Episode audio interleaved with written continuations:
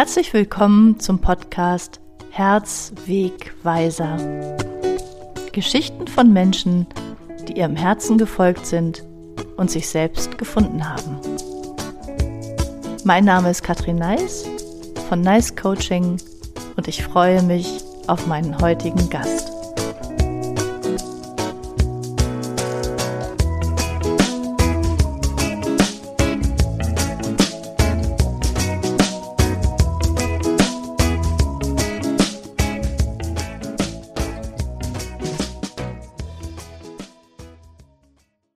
Heutiger Gast ist Sabine Müller.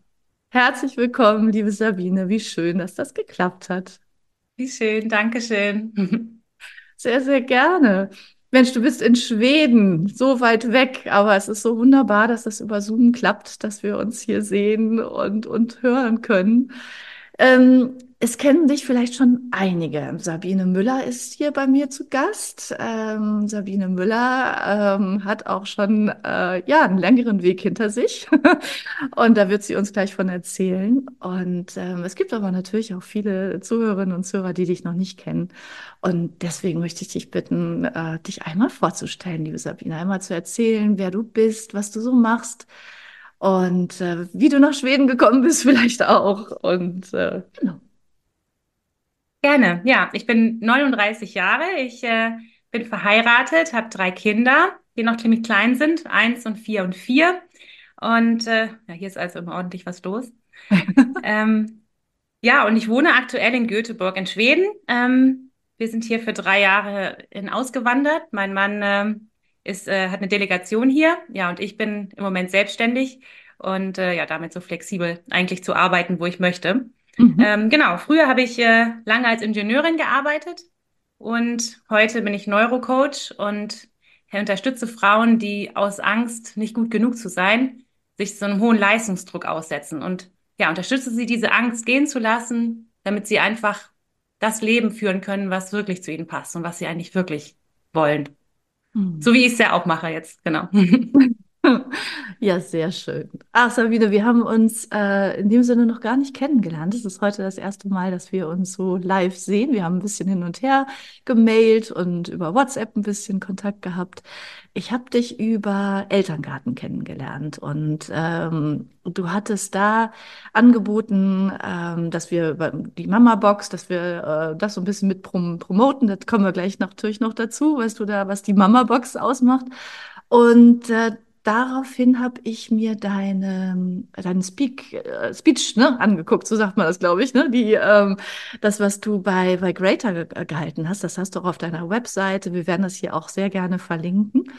Und äh, du hast geschrieben, das sind auch schon 27.000 Menschen, die sich das angeguckt haben oder sogar noch mehr. Und ähm, als ich das gesehen habe, habe ich gedacht, wow, Wer steht denn da auf der Bühne? So eine coole Frau in äh, so einem Jumpsuit, äh, Weinrot, total selbstbewusst und äh, so klar, was du da gesagt hast. Und ähm, es ging um das Thema gut genug sein und endlich gut genug sein. Und ich habe gedacht, so, wow, wie ist diese Frau da bloß hingekommen? Das möchte ich doch sehr, sehr gerne wissen. Was ist die Geschichte dahinter? Und deswegen habe ich dich jetzt hier heute in diesen Podcast eingeladen, in meinen Podcast Herzwegweiser, wo es ja genau darum geht, Geschichten zu erzählen von Menschen, die ihrem Herzen gefolgt sind und sich selbst gefunden haben. Und diese Menschen sind oft in Sackgassen gegangen oder in, ja, in irgendwelche Umwege gegangen, so. Und um dann schließlich und endlich dahin zu kommen, ähm, wo sie gemerkt haben, ja, aber das ist meine Aufgabe hier auf dieser Welt. Das, das ist das, wofür ich, ich hier bin. Und ähm, genau, und da würde ich sehr gerne mit dir heute hinschauen und dich fragen, diese Sabine, die da auf der Bühne stand, mm, wenn du jetzt so zurückschaust auf die Sabine, die das noch gedacht hat, dieses endlich, ich bin, ich bin nicht gut genug. Wie war diese Sabine? Was hat die noch gedacht? Und ähm, wo fing das an, dieses, dieses ja, Gefühl, ich bin nicht gut genug? Ja, ich glaube, das fing eigentlich schon in der Schule an, wo ich oft das Gefühl hatte, ich wäre nicht beliebt genug. oder nicht gut genug angezogen, wo so vielleicht nach der, ja, wenn man so älter wird, das eben losgeht, dass es darum geht, irgendwie, wie sieht man jetzt aus und sich so Klicken bilden. Und ich hatte zwar immer wirklich gute Freundinnen, aber ich war nie so der Gruppentyp und war jetzt, ja, fühlte mich nicht beliebt genug und hatte auch oft das Gefühl, ich sehe irgendwie nicht so cool aus wie die anderen. Und ich glaube, dass es da so ein bisschen angefangen hat, ja, dass ich an mir gezweifelt habe. Mhm. Und ich kam dann unbewusst eigentlich auf die Idee, das mit Leistung zu kompensieren. Irgendwie, ja, ich habe halt gemerkt, dadurch bekomme ich Anerkennung. Meine Eltern waren auch Lehrer. Denen war das schon, zumindest unterschwellig, äh, war das schon wichtig, ähm, ja, erfolgreich zu sein. Und so hat es dann irgendwie angefangen, dass ich ähm, dann irgendwie Mathe und Physik LK äh, genommen habe und äh, Leistungskurse und dann auch ähm, Maschinenbau studiert habe, obwohl ich früher eigentlich mal Psychologin werden wollte, aber diesen Wunsch habe ich dann irgendwie vergessen oder zur Seite gelegt ähm, und habe dann dieses äh, Maschinenbaustudium gemacht. Und da habe ich mir dann auch irgendwie so ein bisschen den schwereren Weg gesucht und habe noch in Frankreich studiert, einen Teil des äh, Studiums ähm, habe im, in Ausland im, im Formel-1-Team meine ähm, Diplomarbeit geschrieben, was, was alles richtig cool war und was alles natürlich auch Erfolge waren, die mir viel äh, Freude gemacht haben. Aber es war natürlich auch ein sehr anstrengender Weg und ich wusste auch da schon, dass das eigentlich nicht so richtig das ist, was wirklich meine Leidenschaft ist. Ja, aber ich konnte das eben ganz gut. Und ich wusste auch nicht, was meine Leidenschaft ist. Und dann habe ich das also so weitergemacht und dann, ja, also irgendwie diesen Karriereweg gefolgt und dann ähm, einen guten Job bekommen in einem Trainee-Programm in einem großen Konzern und ja, dann da irgendwie die Karriereleiter hochgeklettert und nochmal im Ausland gewesen und viel im Nachhinein würde ich sagen, mich wirklich stark auch unter Druck gesetzt immer. Ähm, und auch immer irgendwie beschäftigt gehalten. Also ich glaube, das war so ein bisschen meine Strategie. Am Wochenende immer viel erleben, irgendwie viel reisen. Vielleicht, um gar nicht so richtig ins, ins Fühlen zu kommen oder Mhm. ja, also mich immer ein bisschen beschäftigt zu halten irgendwie. Ja, genau. Ich, ähm, da wollte ich gerade noch mal einhaken, weil du gesagt hast, eigentlich habe ich das schon immer gemerkt, dass das gar nicht der, der richtige Weg war. Woran hast du das denn gemerkt? Gab es da wie so eine, eine kleine Stimme, die, die schon mit dir letztendlich geredet hat? Oder hattest du, weiß ich nicht, gab es körperliche ähm, Symptome, die dir das gezeigt haben? Oder wie hast das, wie kannst, kommst du darauf, dass du sagst, eigentlich habe ich das schon gemerkt? Mir hat immer so ein bisschen der Sinn gefehlt dahinter. Mhm. Also ja, und es ist ja auch so, dass sich die Erfolge so ein bisschen abnutzen. Also, dass es am Anfang noch viel Freude macht und dann brauchte ich ja immer mehr, immer mehr Erfolge und das ist natürlich auch ganz schön anstrengend dann. Und dann war es schon ein Leben irgendwie in der, unter der Woche viel arbeiten und dann am Wochenende zu versuchen, irgendwie zu regenerieren und sich dann wieder reinzustürzen. Also schon ein sehr, ja, sehr anstrengendes Leben. Mhm. Ja, und ich wusste, dass das nicht, ich, ich habe mir immer einen, einen höheren Sinn gewünscht, irgendwie meine Arbeit. Oh ja, das kann ich so gut nachvollziehen. Das fühlt sich so, so leer und so hohl an, oder? Ja, schon ein bisschen. Also ich hatte, ein, ich hatte natürlich schon ein schönes Leben. Ich hatte auch viele Freunde. Ich habe wirklich tolle Reisen gemacht. Äh, dann bin ich Marathon gelaufen, was mir auch wirklich viel Spaß gemacht hat. Mhm. Also mein Leben war schon voll und bunt. Mhm. Ja, aber dieser Sinn, der hat schon ein bisschen gefehlt, ja. Ja. Ja, ich, also äh, interessant, weil wir da Parallelen haben, wenn ich darüber nachdenke. So meine ersten Jobs, die ich so hatte, ich war in einer Agentur und habe in, äh, in Veranstaltungsagenturen gearbeitet. Und ähm, das war auch so, ne? Es war unheimlich viel Stress, es war total viel los, solche großen Events zu organisieren oder Messen zu organisieren, teilweise auch im Ausland und so. Und dann habe ich manchmal da gestanden und habe gedacht, so ja, und nach, vor allen Dingen nachdem so ein Event vorbei war, ne? So dieses Gefühl, so, und jetzt? Das war so wie verpufft und es wurde teilweise dann auch, weißt du, das, das Essen wurde weggeschmissen dann. Und ähm, weiß ich, die Deko wurde weggeschmissen. Und dann habe ich mich gefragt, irgendwie, ja, aber warum kann man das denn nicht noch äh, irgendjemandem geben? Gibt es da nicht eine Möglichkeit? Und als ich das angesprochen habe, hat man mir gesagt, nach Katrin, also das kann doch nicht sein, dass du das jetzt sagst irgendwie. Also das geht doch nicht. Und ach, du schon wieder und so. Und ich habe immer gedacht, hm, ich bin da irgendwie nicht richtig, aber vielleicht muss ich nur mich noch ein bisschen verbiegen und dann passe ich da doch rein und so. Ist das, du nix gerade, ist das äh, auch das, was du oft gedacht hast? Du, ich hatte echt ein ganz ähnliches Erlebnis. Ähm, ich war im Vertrieb und äh, dann habe ich mit meinen Chefs so diskutiert, wie wir dem Kunden ähm, eine Situation erklären können. Und dann wurden da verschiedene Dis äh, Strategien irgendwie vorgeschlagen und habe ich gesagt, ja, aber warum sagen wir dem nicht einfach die Wahrheit? Und, und da haben die Ja. mich echt angeguckt, so Sabine, also du naives Kind, so ungefähr, so fühlte ich mich da angeguckt. Ja. Und ja, ich würde wirklich sagen, dass ich in ganz vielen Situationen nicht wirklich ich selber sein konnte. Und äh, auch im Nachhinein ist mir auch ganz klar, wie es oft dann gegen meine Werte ging. Und das, ja, habe ich da noch nicht so gesehen, aber das, was dort geblieben ist, war halt immer so ein ungutes Gefühl irgendwie. Und so ein Hm. bisschen so, hm, Ja. Ja. Ja, ja, und wie verrückt, oder? Ich meine, du sagst, äh, können wir ihm nicht die Wahrheit sagen? Und tja, ich meine, was, was bedeutet das? Was heißt das auch für unsere Gesellschaft letztendlich, oder? ja, das stimmt. Oh, ich habe, also da könnte ich dir auch Geschichten erzählen, irgendwie von den, von den Jobs, die ich noch hatte, aber das möchte ich jetzt hier nicht so öffentlich natürlich machen. Aber es war teilweise auch, wo ich wirklich gedacht habe, das könnt ihr doch nicht machen. Das geht doch nicht. Das, das, ähm, und genau das, es ging eben auch gegen meine Werte. Ja. Oh, sehr spannend. Was, was ist denn dann passiert?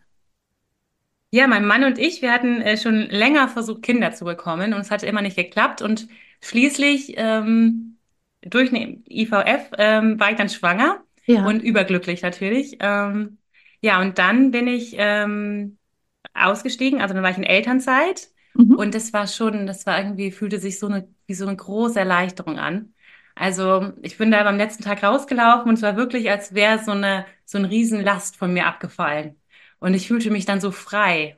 Ja. Mhm. Ähm, und ich habe auch diese Zeit dann noch, bevor die Babys, ich war schwanger mit Zwillingen, Mhm. ähm, da war noch total genossen, so meinen Tag so gestaltet, wie ich es wollte und mich ganz viel ausgeruht und spazieren gegangen und noch so die letzten Sachen für die Babys vorbereitet. Und ähm, ja, da war ich schon überrascht, wie schön das äh, Leben ohne Arbeit war. Ähm, Ja. und ähm, ja, dann waren natürlich erstmal die Kinder da und äh, die Kinder im Fokus. Aber als sich das alles so ein bisschen eingependelt hatte, habe ich dann ja angefangen, so diese Zeit zu nutzen, mich mit mir zu beschäftigen und habe Podcasts gehört oder irgendwelche Vorträge, ähm, wenn die Kids gepennt haben. Und ja, habe einfach mich mit mir beschäftigt und angefangen, so mit meinen Themen aufzuräumen. Das lohnt sich ja auch doppelt, wenn man Kinder hat. Irgendwie dann Mhm. profitiert man selber und die Kids davon. Wie bist du darauf gekommen? Also wie, wie kam auf einmal so diese, äh, dieser Wunsch da, dazu, dass du sagst, jetzt will ich mal mich mit Podcasts beschäftigen, jetzt will ich Bücher lesen. War das schon vorher da und du hattest die ganzen Bücher im Schrank und du äh, hast nur immer darauf gewartet, dass du jetzt endlich Zeit zu hast? Oder ist da, ist da irgendwas passiert in deinem Kopf? Ich hatte das schon auch ein bisschen vorher schon gemacht. So ein Interesse war da immer da, weil ich auch immer so diesen Wunsch hatte, glücklich zu sein. So, ja, dieses, das Glück war schon immer so ein großes Thema für mich irgendwie. Und dann hatte ich mich da auch schon damit beschäftigt, ja, wie kann ich mein Leben optimieren quasi. So. Und ähm, ja, dann als ich einfach wieder so ein bisschen Zeit hatte, so im Mittagsschlaf von den Kindern oder beim Spazierengehen, ähm, hatte ich auch einfach wieder die Kapazität, mich ein bisschen mit mir zu beschäftigen. Mhm. Und, und dann ja auch wirklich dem also den Kopf frei dafür, anstatt jetzt äh, ja an einem, an einem stressigen Wochenende sich dann noch irgendwie bei der Autofahrt irgendwas reinzuziehen quasi. Ähm, ja, und da habe ich dann auch so den ersten Kontakt mit Coachings ähm, gehabt, hatte mir da ähm, ein Coaching gebucht und dann wirklich angefangen, ja, mich, mich tiefer mit mir selber zu beschäftigen. Mhm. Und da habe ich mich dann auch hingesetzt und nochmal mir wirklich überlegt, ähm, das weiß ich noch, da saß ich im Café und wollte jetzt wirklich wissen, was will ich denn eigentlich wirklich machen? Ähm, ja, und dann hatte ich, habe ich mir einfach so einen leeren Zettel genommen und alles aufgeschrieben, was so kam. Und äh, witzigerweise habe ich dann auch zu Hause Unterlagen von so einem Seminar, was ich mal gemacht hatte, gelesen. Da hatte ich schon die gleichen Sachen aufgeschrieben. Das wusste ich nur nicht mehr. Das hatte ich dann wieder irgendwie im Alltagsstress irgendwo in die Schublade gelegt. Ja, aber irgendwie kam ich immer ähm, so dazu, irgendwie, ich möchte anderen Menschen helfen, glücklich zu sein. Okay. Mhm. Was natürlich jetzt erstmal ziemlich äh, schwammig ist. Ja. Ähm, Und das hat mich dann eigentlich nochmal viel Zeit auch gekostet, das für mich klarer zu definieren. Ja, aber ich habe dann einfach gemerkt, dass einfach, ja, eigentlich mein, mein größter, größtes Problem eigentlich war, obwohl ich selbstbewusst war und auch wirklich ein mutiges Leben geführt habe, dass ich doch tief in mir drin irgendwo Angst hatte, nicht gut genug zu sein. Mhm. Wie bist du darauf gekommen, auf diesen Glaubenssatz? Ja, ich denke, das war in einem Coaching. Ähm, ja, weil das war für mich wirklich ähm, auch, auch schwierig zu erkennen, weil ich ja wirklich, ich dachte, ich bin doch, ich bin doch selbstbewusst. Also ich habe ja, ich habe da auch schon irgendwie Vorträge gehalten, irgendwie war schon Führungskraft, ähm, habe auf Messen äh, irgendwie, also ich habe ja wirklich eine, eine gute Karriere gemacht. Ja, und ich meine Maschinenbau studiert, entschuldige bitte. Also das ist, also ich habe auch Leute kennengelernt in meinem Studium, die Maschinenbau studiert haben. Das waren die klügsten Köpfe da.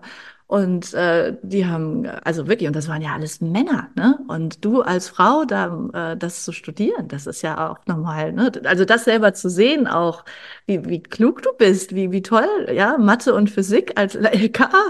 Und dann immer noch diesen Gedanken, nee, ich bin nicht gut genug. Wie spannend, oder? Ja, also es macht einfach nicht so viel Sinn von außen betrachtet. Aber ja, da habe ich eben erkannt, dass es ja dieser ganze Leistungsdruck eigentlich doch aus dieser Angst heraus kam. Ja. Und dann war es aber nochmal, ja, dann habe ich eben, irgendwie dachte ich, wenn man das Problem erkannt hat, dann ist es ja meistens schon die meiste Arbeit geschafft. So, Mhm. okay, lasse ich den jetzt halt los. Ähm, kann ja nicht so schwer sein. Äh, und habe dann auch, ja, mit Methoden, die man halt irgendwie im Internet so findet, das versucht. Und das war, fand ich erstmal richtig frustrierend, weil meine, meine wichtigste Erkenntnis, die mich dann wirklich viel Zeit gekostet hat, ist, dass man diesen Glaubenssatz eben nicht mit dem Verstand loslassen kann. Nee, Also der sitzt ja wirklich tief. genau. Und ich glaube, dass, dass man, dass wirklich der einzige Weg ist, diesen Glaubenssatz loszulassen, ist wirklich zurückzuschauen und alte Verletzungen loszulassen. Und das geht eben nicht mit dem Verstand, sondern, und wenn, dann dauert das sehr viel Zeit und Mühe. Mhm. Ähm, ja, und so bin ich irgendwie auf EMDR gestoßen, ähm, was du ja auch in deinem Coaching nutzt, glaube ich. Äh, Genau, ich richtig. Ja, heute ich, ar- genau, ich arbeite mit, mit Wingwave, aber das ist, äh, also das ist nur einfach eine andere Bezeichnung eigentlich. Das ist arbeitet, ist genau die gleiche Methode, EMDR und Wingwave, ja. Genau, ja. Ich war Mhm. damals auch, glaub, ich, bei einem Wingwave-Coach. Ja. Und Mhm. ähm, ja, EMDR ist ja einfach eine mega wirkungsvolle Methode, die eigentlich aus der Traumatherapie kommt und jetzt im Coaching eben auch mehr und mehr eingesetzt wird und Ja. mit dem man wirklich, ja, so innere Verletzungen, die halt immer wieder im Alltag so angetriggert werden und uns eigentlich davon abhalten, so zu leben, wie wir leben wollen, auflösen kann. Und ähm, genau, das habe ich dann in diesem Coaching gemacht. Und ähm, Sag doch noch mal ganz kurz was zu Wingwave. Ich äh, habe ja jetzt hier die Expertin. Ich nutze es zwar auch, aber du, jetzt sag, sag du doch noch mal äh, für unsere Zuhörerinnen und Zuhörer, was genau ist Wingwave beziehungsweise EMDR? Ähm, wie ist diese Methode und was passiert da genau? mhm. Also ähm, Wingwave ist ja einfach eine Methodik, ähm, wo EMDR eingebunden ist. Mhm. Ähm, ich habe ein bisschen andere Ausbildung gemacht an der Akademie für Neurocoaching, wo man auch eben Prozess lernt, wie man EMDR wirklich wirkungsvoll nutzen kann. Und ähm, ja, wie gesagt, eigentlich kommt es aus der Traumatherapie und man kann da eben, ja, Ängste, die sind ja in unserem Gehirn ähm, im, im Bereich der Amygdala gespeichert. Also in der Amygdala sitzen ja so die Ängste, wo unser Gehirn denkt, die sind gefährlich für uns, ähm, irgendwie gelernt hat, die sind gefährlich. Und so fängt eben unser Gehirn an, wenn wir in so eine Situation kommen, uns zu warnen. Und wir kommen dann in so einen Stressmodus oder in den Kampf- oder Fluchtmodus. Und ähm, ja, das war ja auch früher sehr sinnvoll, wo es um wirkliche Gefahren geht. Aber heute, wo wir ja eher so sozialen Gefahren quasi ausgesetzt sind, ist es natürlich ungünstig, weil nachweislich, und das war für mich auch echt eine wichtige Erkenntnis, ist es ja so, dass wenn wir in diesem Kampf- oder Fluchtmodus sind, wenn, wenn wir so gestresst sind, dass wir dann einfach nicht mehr ähm, vollständig auf unseren Verstand zugreifen können, ähm, dass wir wirklich weniger empathisch sind. Und wir sind dann einfach, dieses Problem wird dann so groß, wir haben den vollen Fokus da drauf. Und äh, ja, könnten gut kämpfen oder uns verteidigen, aber können eben nicht mehr gut mit unserem Partner den Streit lösen oder ähm, ruhig auf die Kinder reagieren. Ähm, ja, und da ist eben das Problem, wenn ähm, in unserem Gehirn irgendwas als gefährlich eingestuft wird, dass es dann immer dieser, dieser Auslösung stattfindet. Ähm, und wenn man das verhindern will, kann man sich das entweder sehr, sehr lange, sehr, sehr mühevoll abtrainieren, indem man einfach neue Gewohnheiten trainiert, was, glaube ich, sehr schwierig ist. Ähm, oder man löst eben diese alte Verletzung und man löst diese Fehlinformationen quasi im Gehirn auf, dass ähm, ja, für mich ist es zum Beispiel, wenn mein Mann so unfreundlich mit mir spricht, dann flippe ich irgendwie aus. das kann ich irgendwie gar nicht. Und das, ja, liegt dann vielleicht daran, dass ähm, früher als Kind mal irgendjemand besonders unfreundlich mit mir gesprochen hat und mich das sehr verletzt hat. Und ähm, ja, das mache ich im Coaching ähm, mit meinen Klientinnen, eben zu suchen, was war denn da, wo kommt denn diese Verletzung her? Mhm. Und die dann aufzulösen. Und das, genau das kann man dann eben mit EMDR machen. Ähm, bei EMDR, da werden ähm, durch Rechts-Links-Impulse das Gehirn in so einen besonderen Zustand versetzt. So ähnlich wie in der REM-Phase im Schlaf, wo es Dinge verarbeitet. Unser Gehirn kann ja eigentlich ja die schlimmsten Dinge verarbeiten. Wir sind ja wirklich ein, ein Wunder. Unser Gehirn ist ja wirklich ein Wunder. Aber es braucht eben die Gelegenheit dazu. Und gerade wenn man so lebt wie ich früher, äh, wo man irgendwie alles so wegdrückt, äh, wegfeiert ähm, und gar nicht so richtig zur Ruhe kommt, vielleicht auch zu wenig schläft, ähm, hat das Gehirn eben wenig Möglichkeiten, das Erlebte wirklich zu verarbeiten. Und ja, auch als Kinder, wenn wir da niemanden haben, der uns entsprechend dabei begleitet, uns vielleicht erklärt, was da passiert ist, das versteht, dann ähm, bleiben halt irgendwie Verletzungen hängen, die dann dazu führen, dass wir jetzt im Alltag uns manchmal ungünstig verhalten in Situationen, wo wir lieber ruhig bleiben würden. Also eigentlich immer, wenn wir irgendwas haben, wo so der Verstand nicht mehr richtig dabei ist, wo wir eigentlich wiss, es besser wissen und uns trotzdem anders verhalten, emotional werden, aufbrausend werden und nachher denken, warum konnte ich da nicht ruhig bleiben? Das sind eigentlich so Hinweise, dass da irgendwas noch verarbeitet werden möchte. Ja, genau. Mhm. Ja, oder auch so tief sitzende Ängste, ne? Da, also Ängste, so unbewusste Ängste wie Menschen, die in ein Krankenhaus gehen und da können, also da, wenn sie dann irgendwie was Bestimmtes riechen oder sowas, dass sie dann da schreiend wieder rauslaufen, so ungefähr. Und äh, also was hatte ich auch schon Alarm, das, genau. Mh, ja. Genau. Mh, ja. ja, es ist unheimlich spannend. Ich würde das noch ergänzen wollen. Äh, du sagst, das ist unser Gehirn. Ähm, ich finde auch, das ist noch unser Körper. Mhm. Also das ist so, weißt du, das ähm, habe ich mal gelesen und das fand ich einfach wirklich spannend und das hat mich auf eine Reise dann letztendlich geführt, dazu auch. Ähm, da stand, dass die Zellen, unsere Zellen, alles gespeichert haben, was wir jemals erlebt haben. Und das finde ich unheimlich interessant, ja. Und dass wirklich alles gespeichert ist in uns. Also unser, unser Körper ist der, ein, wie ein großer Speicher. Und wenn wir Dinge erlebt haben, die, die, ja, mit denen wir nicht umgehen konnten, genau wie du sagst. Ne? Wir waren vielleicht fünf und äh, hatten einfach nicht diese Kapazität, die wir jetzt als erwachsene Menschen haben. Und wir agieren dann wirklich wie eine Fünfjährige in dem Moment. Und das, das merkst du ja teilweise auch, ne? Also wenn ich jetzt zum Beispiel so mit, mit Autofahrern oder sowas, die dann irgendwie wild aus dem Fenster gestikulieren oder so, ja, und rumbrüllen, da hast du das Gefühl, die sind jetzt nicht gerade 50, nee, die sind jetzt gerade sieben oder so, ja. Also, da gibt es echt spannende, spannende Erfahrungen, äh, die ich auch schon erlebt habe. Und ähm, wo man dann, wenn man das verstanden hat, letztendlich auch sowieso milde darüber lächeln kann. Ne? Kannst du das jetzt auch? Kannst du jetzt über dich so, so milde lächeln? Über die, äh, die Sabine von, von früher? Ja, also es tut mir, es tut mir sehr leid, auch wie ich mich unter Druck gesetzt habe, wie schwer ich es mir so gemacht habe. Mhm. Ähm, na, ich habe, ja, aber ich habe auch so einen milden, liebenvollen Blick, Blick natürlich irgendwie da drauf, weil ich, ja, denke, dass äh, so wie auch als Kind, wenn man irgendwie versucht, Ängste zu kompensieren oder Glaubenssätze entwickelt, das, das macht ja alles Sinn, dass man das so macht. Und in dem Moment wusste man das halt nicht besser. Und ähm, ja, es war auch alles gut und richtig so, wie es, wie es passiert ist, glaube ich. Ähm, das hat mich ja jetzt auch hierhin gebracht, wo ich bin. Ja, genau. Ja, das, das, darum geht's mir auch. Weißt du, das ist irgendwie dieses, dieser Herzweg oder diesen, diesen Weg, den du gehst, der macht dich weiser. Und äh, wenn du dann, wenn du das merkst, wenn du merkst, irgendwie da geht es nicht lang, da, das, das passt nicht für mich, meine Werte werden hier ähm, nicht, nicht wahrgenommen, ne? so wie du das erzählt hast äh, mit, mit diesen Chefs da, die, die so komisch da agiert haben.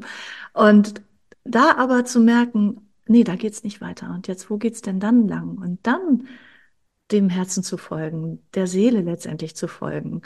Und ähm, diesen Weg zu gehen und der macht dich, macht dich letztendlich weiser. Ja. Ja. Ja. Sehr, sehr interessant. Du, ähm, ich habe gerade noch mal drüber nachgedacht, als du sagtest, du hast Zwillinge bekommen. Und ähm, ich habe ja selber zwei Jungs, ne? Und ich weiß, wie stressig das war am Anfang. Also bei mir, bei meinem ersten Sohn sowieso, also da war es, äh, das war auch noch, weil ich eine traumatische Geburtserfahrung äh, hatte und ähm, ich habe danach noch einen Bandscheibenvorfall bekommen und solche Sachen nach der, nach der Geburt. Also es war echt nicht einfach. Und ähm, ich weiß aber einfach auch von meinen Klientinnen und so, wie, wie stressig das ist in der ersten Zeit. Und dann stelle ich mir vor, mit zweien. Und jetzt dieser Glaubenssatz, den du ja noch nicht aufgelöst hattest, ich bin nicht gut genug. Wie war denn das da als, als Mutter? Also hast du da das Gefühl gehabt, so, wow, ich muss jetzt die Übermutter sein? Oder wie, wie war, wie war da deine, deine Gedanken dazu? Ja, also ich habe diese Zeit, die erste Zeit mit den Zwillingen als so schön in Erinnerung. Mhm. Ja, weil ich so diese Freiheit genossen habe, ohne mein, mein, mein Erwerbsarbeit.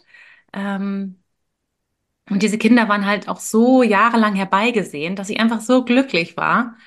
Ähm, ja, und dann war es natürlich anstrengend, so in den Nächten. Aber ich glaube auch mit Zwillingen irgendwie, das geht halt irgendwie. Also, ähm, ich habe ja jetzt dann auch noch ein drittes Kind bekommen und da habe ich mich schon oft gefragt, wenn es jetzt zwei wären, also irgendwie in der Nacht, da hat mir wirklich schon, hat mir ein Kind schon genug Schlaf geraubt. Ja, mit den Zwillingen ging das eben irgendwie und es war, ja, ich habe es einfach wirklich als schön in Erinnerung. Und glaube auch, dass dieser Glaubenssatz da dann irgendwie ein bisschen in den Hintergrund gerückt ist, zumindest in dem Sinn, dass ich nicht mehr das Gefühl hatte, ich muss jetzt irgendwie so viel leisten, weil es war jetzt einfach nur die Zeit, mich um meine Kinder zu kümmern. Ja, das war einfach erstmal schön, nach diesem ganzen Leistungsdruck, den ich vorher immer hatte. Ah, interessant, weil ich dachte jetzt so, du, es gibt ja so Mütter, die, ähm, keine Ahnung, die, die backen fünf Kuchen für, für die Kita-Feier. So. Und äh, dann wird es auch noch das, das, das Brot für die Schule irgendwie mit selbstgeschnitzten Gurken drauf oder was. Also ja, solche Sachen siehst du ja überall bei Instagram und so. Und da denke ich auch immer, Mama Mia, da muss ja auch so ein, so ein, so ein Leistungsdruck letztendlich dahinter stecken, nach dem Motto, äh, ich bin jetzt nicht mehr in meinem Job, ja, ich bin jetzt Mutter und dann äh, muss ich aber als Mutter ganz viel leisten. Deswegen habe ich nachgefragt. Ja, ich glaube, das hat mir irgendwie geholfen, dass es Zwillinge waren, weil ich mir dachte, jetzt habe ich Zwillinge, jetzt kann ich nicht auch noch äh, alles selber backen oder den Brei äh, selber kochen und habe mich dann, habe deswegen auch meine Ansprüche dann so ein bisschen runtergefahren. Mhm. Ähm, ich merke das aber jetzt schon, dass ich schon ab und zu noch mal ein bisschen so ein alte äh, Leistungsmuster quasi verfalle und irgendwie immer zu viel mir vornehme und irgendwie tausend Sachen an einem Wochenende machen möchte und ähm, ja, muss mich auch jetzt noch regelmäßig mal so ein bisschen bremsen. Mhm. Ähm, ja. Mhm. Ich frage auch deswegen, weil du, äh, du hast ja dieses Mama-Paket und da steht drauf, endlich gut genug als Mama. Ähm, also das, über was wir jetzt gerade gesprochen hatten, war ja so die Anfangszeit mit den Babys. Was ich aber, was mir von Anfang an sehr wichtig war, war, ich wollte auf keinen Fall die Angst, nicht gut genug zu sein, in irgendeiner Form meine Kinder weitergeben und oder diesen Leistungsdruck.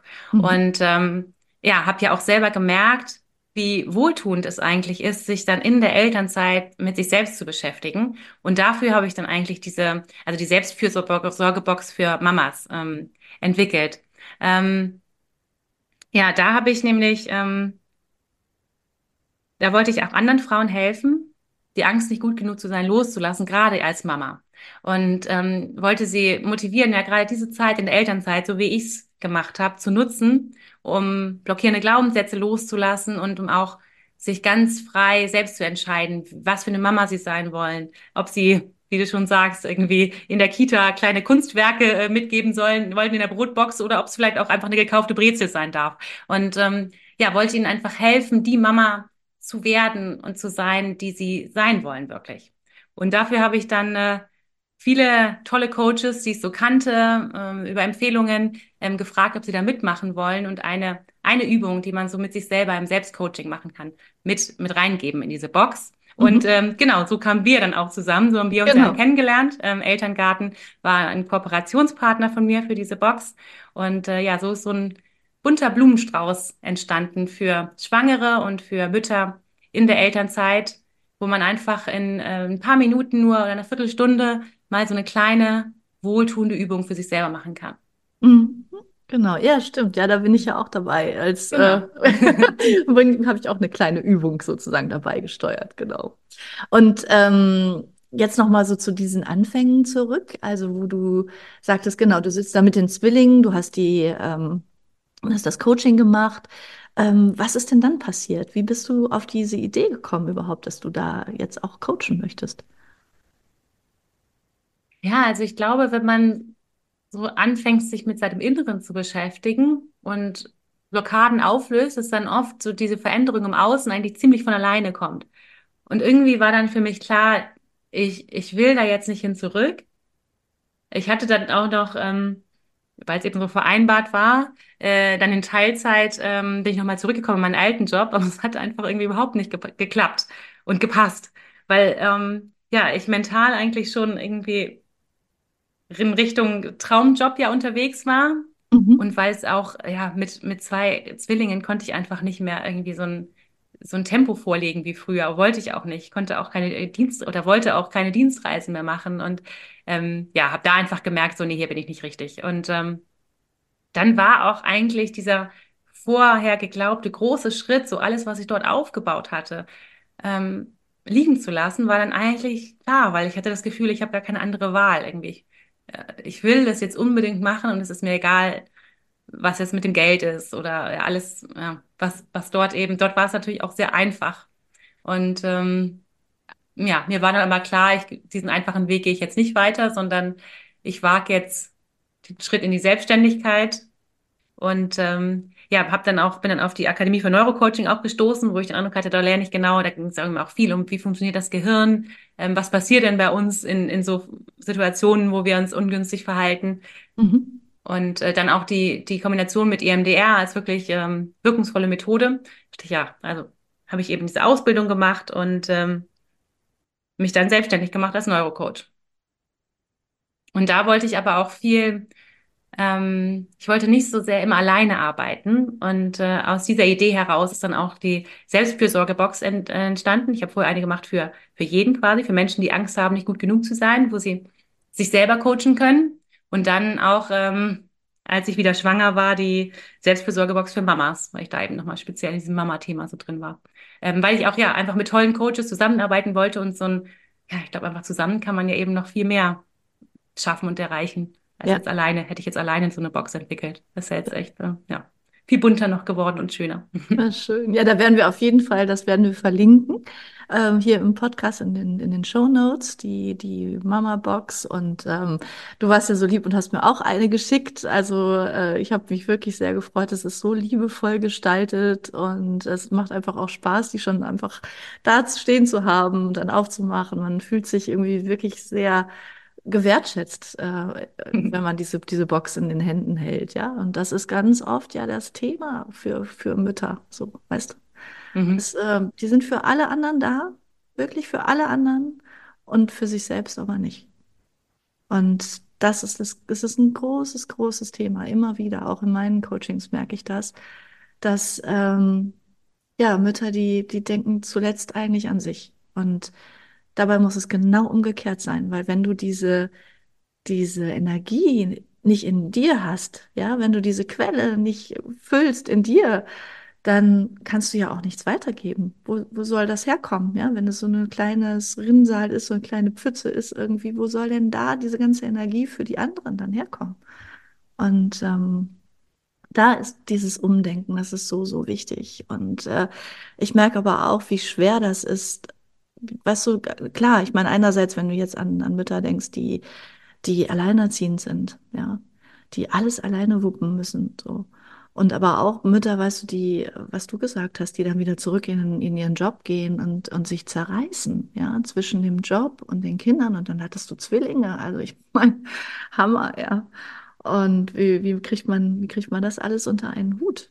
Und selbst wenn die Väter, ich meine, das sind jetzt auch Väter, die hier zuhören, wenn, selbst wenn die mit äh, dabei sind, ja, aber es ist einfach, es ist so eine komprimierte Zeit, ähm, wenn die Kinder noch so klein sind. Ne? Und alle müssen irgendwie da was tun und, und äh, zerreißen sich wirklich. Und ich finde, da sollte es einfach auch in meiner äh, Wahrnehmung eine, ein gesellschaftliches Umdenken geben.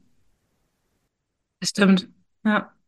Ja, mir hat es sehr geholfen, mich dann selbstständig zu machen, ähm, weil ich dort dann eben meine Arbeitszeiten flexibel so anpassen konnte, wie viel Energie ich gerade hatte oder wie gut betreut die Kinder sind oder wie gesund. Ähm, ich glaube auch, dass in den Firmen heute noch viel, viel Arbeit getan werden muss, da bessere Bedingungen einfach zu schaffen. Ähm, das sind hier, hier in Schweden sind die übrigens schon weiter. Also Ah, hier ist es ja. auch, ähm, ja, fast alle machen, teilen sich die Elternzeit, haben dann, also die, die Frauen machen irgendwie ein halbes Jahr, ein Jahr, die Männer machen dann nochmal die Hälfte. Und dann gibt es eben auch ähm, genauso viel. Also auch nochmal ein halbes Jahr oder ein Jahr. Und danach sind die Kinder eben wirklich gut betreut und auch mit, mit sehr guten Betreuungszeiten. Also bei uns im Allgäu sind die Zeiten noch nicht so wie vielleicht in den Großstädten in Deutschland. Mhm. Und äh, ja, da wäre es fast unmöglich gewesen, einfach äh, so eine Konzernkarriere weiterzuführen. Und ähm, ja, da hilft es mir natürlich jetzt einfach flexibel in der Selbstständigkeit zu sein. Und dann ist es ja auch so, dass meine Arbeit jetzt mir wirklich Freude macht und mir auch oft Kraft schenkt und mich nicht so viel Kraft kostet, wie vielleicht ein stressiger Job, den man noch irgendwie gegen seine Werte äh, machen muss. Ähm, weil das Thema Energie ist natürlich wichtig mit äh, ja jetzt drei kleinen Kindern, um da einfach ja, eine gute Mutter sein zu können oder die Mutter zu sein, die ich sein möchte. Ja. Mhm. Ja, und ich habe das ganz am Anfang erzählt mit dem, dass du dann auf diese Greater-Bühne gegangen bist. Äh, wie, wie ist das dann passiert? Also, um da nochmal sozusagen diese letzte Schleife zu kriegen. Wie, ähm, wie bist du darauf gekommen dann? Ja, ich hatte dann für mich eben gesagt, ich möchte mich spezialisieren auf die Angst, nicht gut genug zu sein. Ich möchte möglichst vielen Menschen helfen, die loszulassen. Und das Mhm. geht natürlich nur begrenzt in eins zu eins Coachings. Ähm, und deswegen habe ich zum einen diese Selbstfürsorgebox entwickelt, die sich einfach jeder leisten kann, die jeder verschenken kann, wo aber trotzdem schon ähm, wirkungsvolle Methoden drin sind, wo da ist EMDR-Musik dabei und eine Anleitung, wie man eben selber mit EMDR arbeiten kann. Ähm, ja, und dann wollte ich auch irgendwie auf die Bühne. Also ich habe da wirklich mich viel auseinandergesetzt mit allem. So, was sind meine Träume? Wenn ich glauben würde, dass ich alles schaffen kann, hundert Prozent selbstsicher, ähm, was würde ich dann alles machen? Und da, das habe ich alles äh, ja in Coachings und auch selber herausgearbeitet und war irgendwie auch ja auf eine Bühne. Und ähm, dann habe ich mich eben entschlossen, ja, wann, wenn nicht jetzt, ähm, das zu machen und habe dann ja bei Greater ähm, eine Ausbildung gemacht äh, zum Speaker, ähm, wo es auch nochmal viel darum ging, was ist wirklich mein Thema, was möchte ich der Welt mitteilen, äh, wie kann ich das, wie kann ich das umsetzen, also aber auch wie, wie baut man so eine, äh, so eine Keynote-Speech auf, ähm, und dann, ja, wie bringt man sie richtig rüber? Bühnenperformance war auch noch mal ein großer Bereich. Und dann, ja, am Ende ging es dann auf die Bühne. Und es war wirklich ein ganz, ganz, ja, tolles, besonderes Erlebnis natürlich. Und auch, dass dieses YouTube-Video dann äh, ja so erfolgreich war, war natürlich ja ein super schönes Kompliment und hat mir auch sehr geholfen, ähm, für meine Selbstständigkeit dann natürlich ähm, Klienten für mein Coaching-Business zu gewinnen, einfach ein bisschen Reichweite aufzubauen. Ja. Ja, ja, klar. Ach, cool. Und äh, kann man dich jetzt auch als Speakerin noch buchen? Also machst, hast du schon äh, weitere Vorträge gehalten dazu? Ja, leider keinen so großen mehr. Ähm, Okay. ja, aber ähm, mich kann man jetzt buchen. Ja, auf meiner Homepage gibt's da alle Infos. Mhm. Und äh, ja, habe auch jetzt seitdem dann eben zum Beispiel Workshops gehalten, kleinere Vorträge. Ähm, ja, war jetzt ja nochmal in Elternzeit und Mhm. Jetzt geht's weiter mit meiner Selbstständigkeit. Ja. Hat sich in der Elternzeit jetzt mit äh, deiner Tochter noch mal was anderes ergeben? Hast du da noch mal gemerkt, ah, da bist du jetzt noch mal, äh, weiß ich, hast noch mal eine Schleife gedreht und und bist noch mal tiefer gekommen? Weil ich das frage, weil ähm, ich habe ja zwei Jungs und ich habe das Gefühl, ich bin mit jedem Kind ähm, habe ich noch mal so eine ja so eine andere Tiefe entwickelt. Ja, also ich habe auch wieder die Auszeit genutzt, wirklich nochmal zu fühlen, was jetzt ist, was sind jetzt die richtigen nächsten Schritte.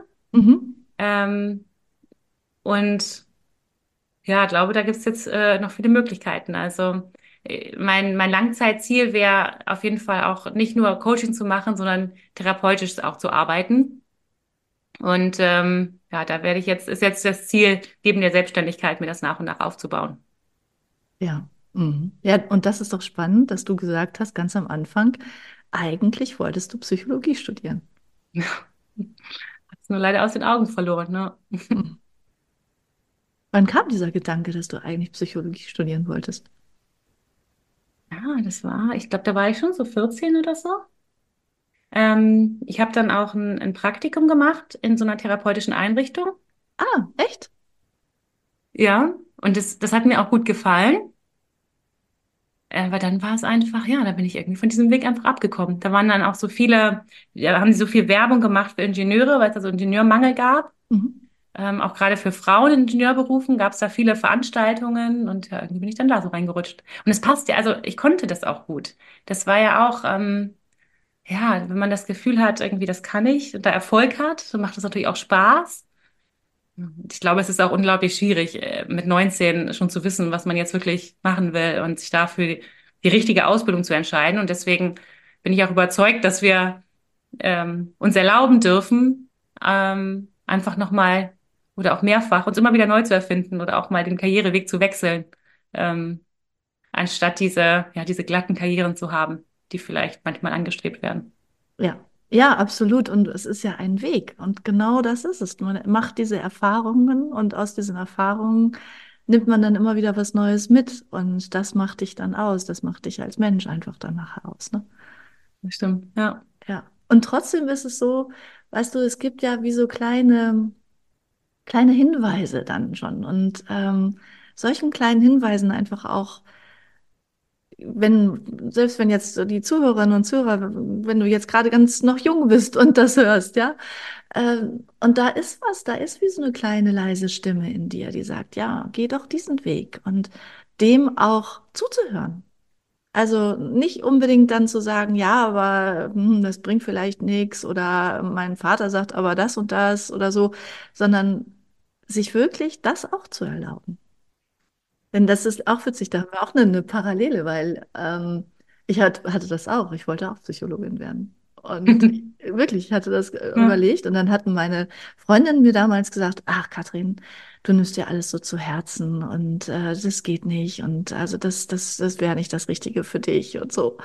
Und dann bin ich davon abgegangen. Und dann habe ich gedacht, na gut, dann werde ich Grundschullehrerin. Und mir ist erst viel später, jetzt vor kurzem erst so klar geworden, Grundschullehrerin wollte ich werden, um Kinder schon sehr früh ähm, zu begleiten und, und auch diese, diese Werte mitzugeben und auch irgendwo diesen, diesen Wunsch dabei zu haben, jemanden zu unterstützen, zu wachsen. Mhm. Und ähm, auch dieses Gefühl zu haben, da gibt es einfach eine, wie so eine, ähm, so, so, so einen geschützten Raum, ja, wie einen geschützten Raum und, und da darfst du wachsen und da darfst du dich entfalten. Und als ich das so aufgeschrieben habe, habe ich gedacht, ja, hey, und jetzt bin ich Coach. Und Ja. es ist genau das. Ich möchte einen geschützten Raum bieten, damit sich jemand entfalten kann. Also es ist letztendlich, ne, sind äh, Barbara Scher spricht davon, ich weiß nicht, ob du Barbara Scher kennst, die Coach aus Amerika, Mhm. Die ähm, hat dieses fantastische Buch geschrieben, Ich könnte alles tun, wenn ich nur wüsste, was ich will, was Mhm. mich letztendlich zu meinem Weg geführt hat. Und ähm, die hat gesagt, ja, ähm, es geht darum, dass du äh, um den Wesenskern. Also es geht, äh, es gibt einen Wesenskern an den, an den ganzen Dingen. Also in dir letztendlich. Es gibt in dir einen Wesenskern. Und wie sich der auslebt, das kann unterschiedlicher Art sein, so. Und es geht aber darum, die zu diesem Wesenskern zu finden und zu merken, ähm, das ist das, warum ich hier bin, so.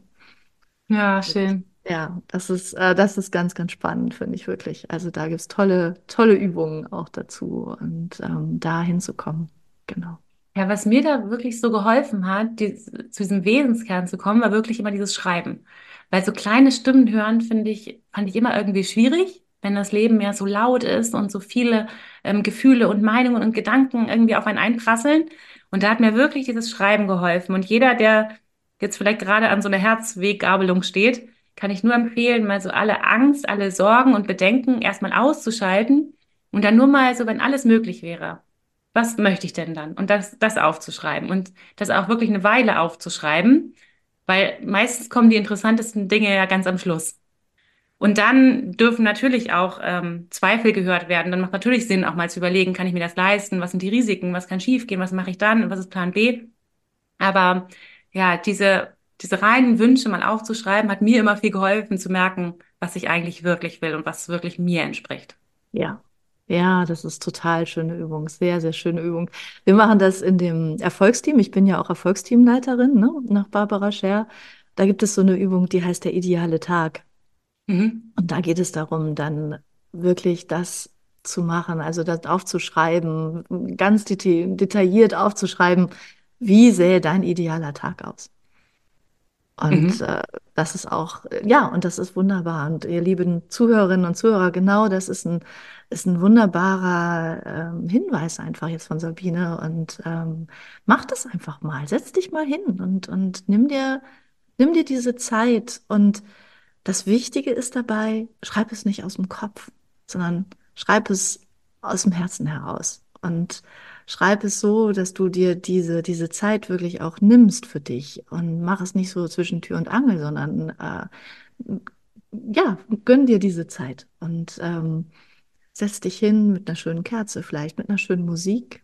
Du hast ja auch gesagt, es gibt diese EMDR-Musik, ne? Die kann man ja auch einfach äh, dabei hören, zum Beispiel, ne? Und ähm, und dann kommt man in so eine ganz andere, andere Stimmung dann da rein. Stimmt. Und dann ist das Wichtige, wenn du das Gefühl hast, jetzt kommt nichts mehr, sich dann mindestens nochmal fünfmal zu fragen, aber was ist dann noch? Ähm, und dann auch wirklich ein bisschen abzuwarten, sich das nochmal zu fragen, bis, ja, bis dann wirklich die Übung beendet ist quasi. Oh, vielen, vielen Dank für diesen Hinweis und äh, für diese schöne Übung. Liebe Sabine, wir kommen so langsam zum Ende von unserem schönen Gespräch. Ich ähm, habe eine Frage immer noch an meine Gäste, die ähm, ich wirklich jedem stelle.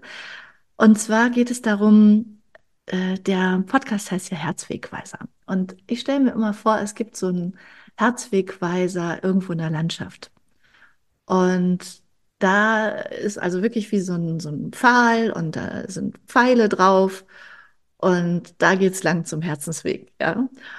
Und wenn du dir jetzt vorstellst, da stehen so drei ähm, Pfeilspitzen, so, ja, und auf diesen Pfeilspitzen steht was drauf. Was würde für dich da drauf stehen? Auf jeden Fall, du bist gut genug. Mhm. Weil ich glaube, wenn man das innerlich klar hat, dann ähm, wird es einfach viel leichter, diesen Weg zu gehen und den richtigen Weg zu gehen. Du bist nicht alleine auch. Bei mir hat es einfach wahnsinnig geholfen, mir Unterstützung zu holen und ja, gerade eben ja bei so Ängsten. Ich habe selber erlebt, wie Coaching wirklich ähm, Leben verändern kann oder das Innere verändern und dann verändert sich im Außen viel. Also du bist nicht alleine. Und dann auch ähm, als drittes, du darfst genießen. Weil ich glaube, das Leben ist ja wirklich, dass wir diesen Weg gehen und jetzt nicht irgendwie, ich bin erst glücklich, wenn ich dann dort angekommen bin in meinem Traumjob oder ähm, wo auch immer, sondern ja, dass es ja wirklich darum geht, einfach diesen Herzensweg zu genießen, den Weg zu genießen und nicht auf irgendwas zu warten, bevor wir glücklich sein dürfen. Mm. Sehr, sehr cool. Ja, genau das, das ist es. Und ich habe das Gespräch mit dir sehr genossen, liebe Sabine. Und ich hoffe, das geht dir genauso, ihr lieben Zuhörerinnen und Zuhörer. Das geht euch genauso. Und ähm, ja, also da waren viele weise Worte drin, viele schöne Gedanken und auch schöne, schöne Ansätze, schöne Übungen, die, die ähm, ihr jetzt mitnehmen könnt aus diesem Gespräch. Und ich danke dir sehr, sehr, sehr für deine Zeit, liebe Sabine. Ich danke dir, dass du in meinen Podcast gekommen bist. Und ich danke dir dafür, dass du losgegangen bist mit äh, diesem Gedanken, ja, dass alle Menschen gut genug sind und dass du das verbreitest und dass das deine Aufgabe ist, ähm, allen Menschen das so zuzurufen. Ihr seid gut genug. Vielen Dank, dass ich darin durfte, liebe Katrin. Vielen Dank für das Gespräch. Sehr, sehr gerne. Dann alles, alles Liebe euch und bis zum nächsten Mal bei meinem nächsten Gast. Tschüss.